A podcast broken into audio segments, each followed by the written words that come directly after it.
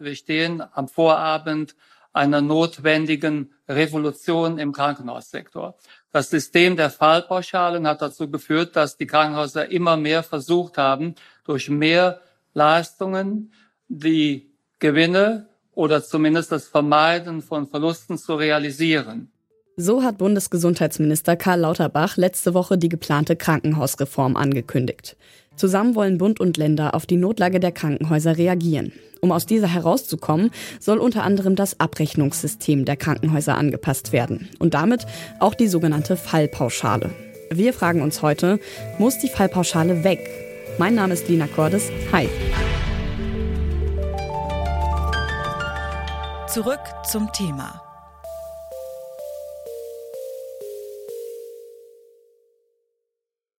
Lauterbach spricht von einer Revolution, die niedersächsische Gesundheitsministerin Daniela Behrens von einer Mammutaufgabe. Die geplante Krankenhausreform soll die finanzielle Notlage der Krankenhäuser beenden. Außerdem soll sie Missstände beheben, etwa bei medizinischen Geräten oder im Bereich des Personalmangels. Wie mögliche Lösungen aussehen können, damit hat sich in den vergangenen Monaten eine Regierungskommission beschäftigt. Sie hat Empfehlungen erarbeitet, die jetzt Bund und Ländern als Grundlage dienen für einen Gesetzesentwurf für eine bundesweite Reform. Dafür haben sie bis Sommer Zeit. Eine Empfehlung dieser Regierungskommission ist, das System der Fallpauschalen zu überarbeiten. Wir haben uns mal genauer angeschaut, was Fallpauschalen sind und haben dafür mit Gerald Gas gesprochen. Er ist Vorstandsvorsitzender der Geschäftsführung der Deutschen Krankenhausgesellschaft und er hat uns erklärt, dass in einem Krankenhaus nach verschiedenen Schweregraden abgerechnet wird. Man überprüft bei der Aufnahme des Patienten, welche Diagnose liegt vor, was muss also voraussichtlich an Behandlung geleistet werden. Und dann wird dieser Patient eingruppiert in eine der über 1000 äh, Fallpauschalen, die eben zu diesen Diagnosen dann passen, die im Vorfeld äh, festgestellt werden. Heißt also, ein Krankenhaus verdient pro Behandlungsfall eine bestimmte Summe. Durch die Fallpauschalen werden die Kliniken gezwungen, wirtschaftlich zu handeln und nicht nur im Sinne der Patientinnen, sagen Kritikerinnen. Viele von ihnen fordern deswegen, das System abzuschaffen.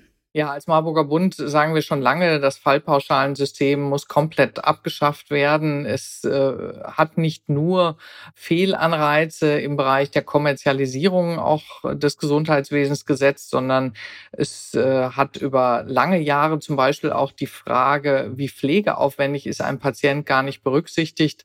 Und die Daseinsvorsorge ist, ist dadurch also tatsächlich durchkommerzialisiert worden. Insofern wäre es aus unserer richtig, es komplett abzuschaffen.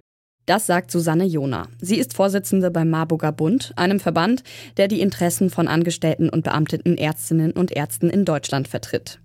Anders als Susanne Jona sieht das Gerald Gass von der Deutschen Krankenhausgesellschaft. Er findet nicht, dass die Fallpauschale abgeschafft gehört. Nein, wir halten das äh, nicht für einen klugen Vorschlag. Äh, es gab in der Historie auch andere Abrechnungssysteme für Krankenhäuser, beispielsweise das sogenannte Selbstkostendeckungsprinzip. Da haben die Krankenhäuser am Ende des Jahres den Krankenkassen äh, dargelegt, was sie an Geld ausgegeben haben, haben dann dieses Geld erstattet bekommen. Äh, das war natürlich kein besonders effizientes äh, System, in dem die Krankenhäuser darauf geachtet haben, möglichst effizient dann auch äh, die Behandlung zu erbringen. Später wurde es nochmal umgewandelt.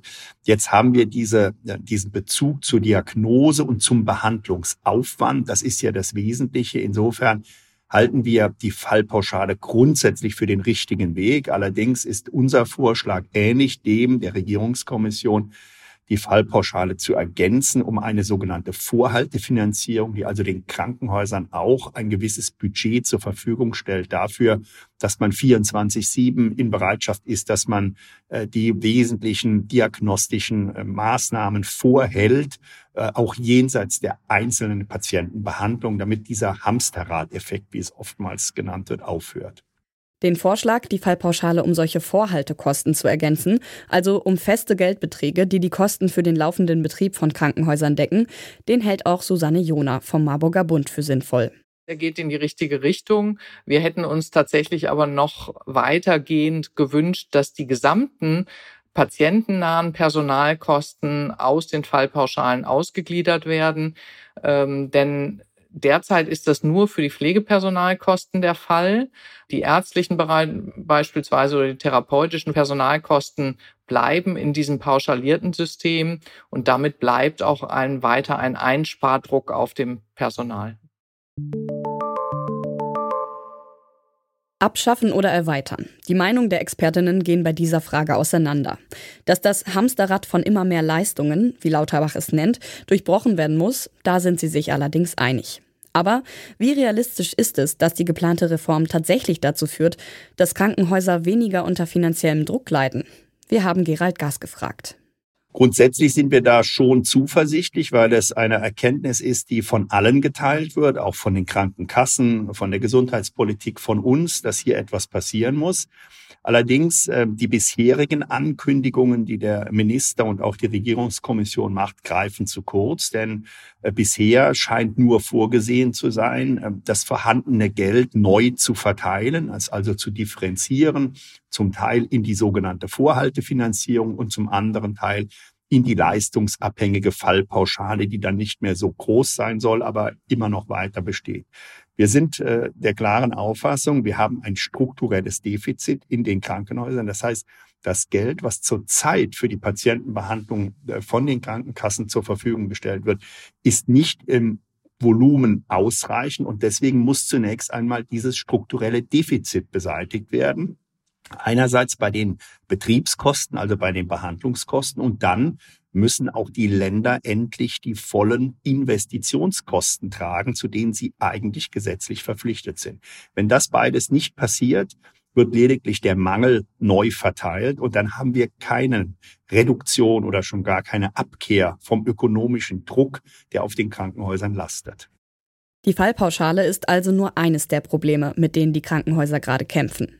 Ein weiteres großes Problem ist zum Beispiel der Fachkräftemangel. Aber wenn wir jetzt mal bei der Finanzierung bleiben, äh, dieses Fallpauschalensystem ist über die Jahre immer komplizierter geworden. Man muss sich also vorstellen, dass allein der Aufwand, die Patientenfälle in den Krankenhäusern in dieses System einzugruppieren, sehr viel Arbeitskraft bindet. Etwa 1300 dieser Fallpauschalen haben wir äh, derzeit in Deutschland und die sind dann jeweils noch mit Zu- und Abschlägen äh, zu versehen.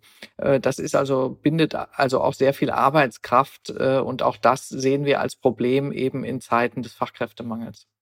Wenn nach Fallpauschalen gruppiert und abgerechnet werden muss, kostet das Zeit. Zeit, die stattdessen in die Pflege von Patientinnen fließen könnte.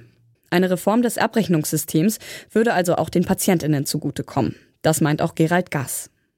Wenn das so reformiert wird, dass wirklich der ökonomische Druck genommen wird und äh, dass äh, beispielsweise auch mehr ambulante Behandlung möglich ist, dann würde das dazu führen, dass die Krankenhäuser wieder mehr Personal einsetzen könnten für die Patientenbehandlung, weil sie eben nicht am Personal sparen müssen, was sie heute äh, tun müssen, wozu sie faktisch gezwungen sind.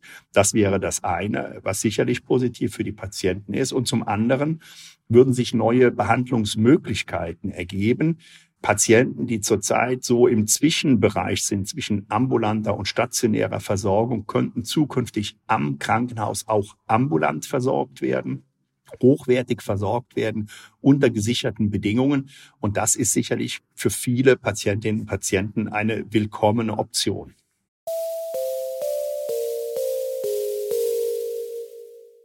Fallpauschale ja oder nein? Diese Frage wird gerade heiß diskutiert und auch Expertinnen sind sich nicht einig. Allerdings ist Common Sense, dass sich etwas ändern muss in den deutschen Krankenhäusern. Die Fallpauschale, wie sie momentan besteht, muss weg. Ein verbessertes Abrechnungssystem muss her, und zwar eins ohne oder mit einer veränderten Fallpauschale. Und damit sind wir raus für heute. Mit abgerechnet haben heute Erik Simonsen und Alea Rentmeister. Produziert hat die Folge Henrike Heidenreich. Chefin von Dienst war Hanna Kröger. Und ich bin Dina Cordes und sage Tschüss und bis zum nächsten Mal. Zurück zum Thema vom Podcast Radio Detektor FM.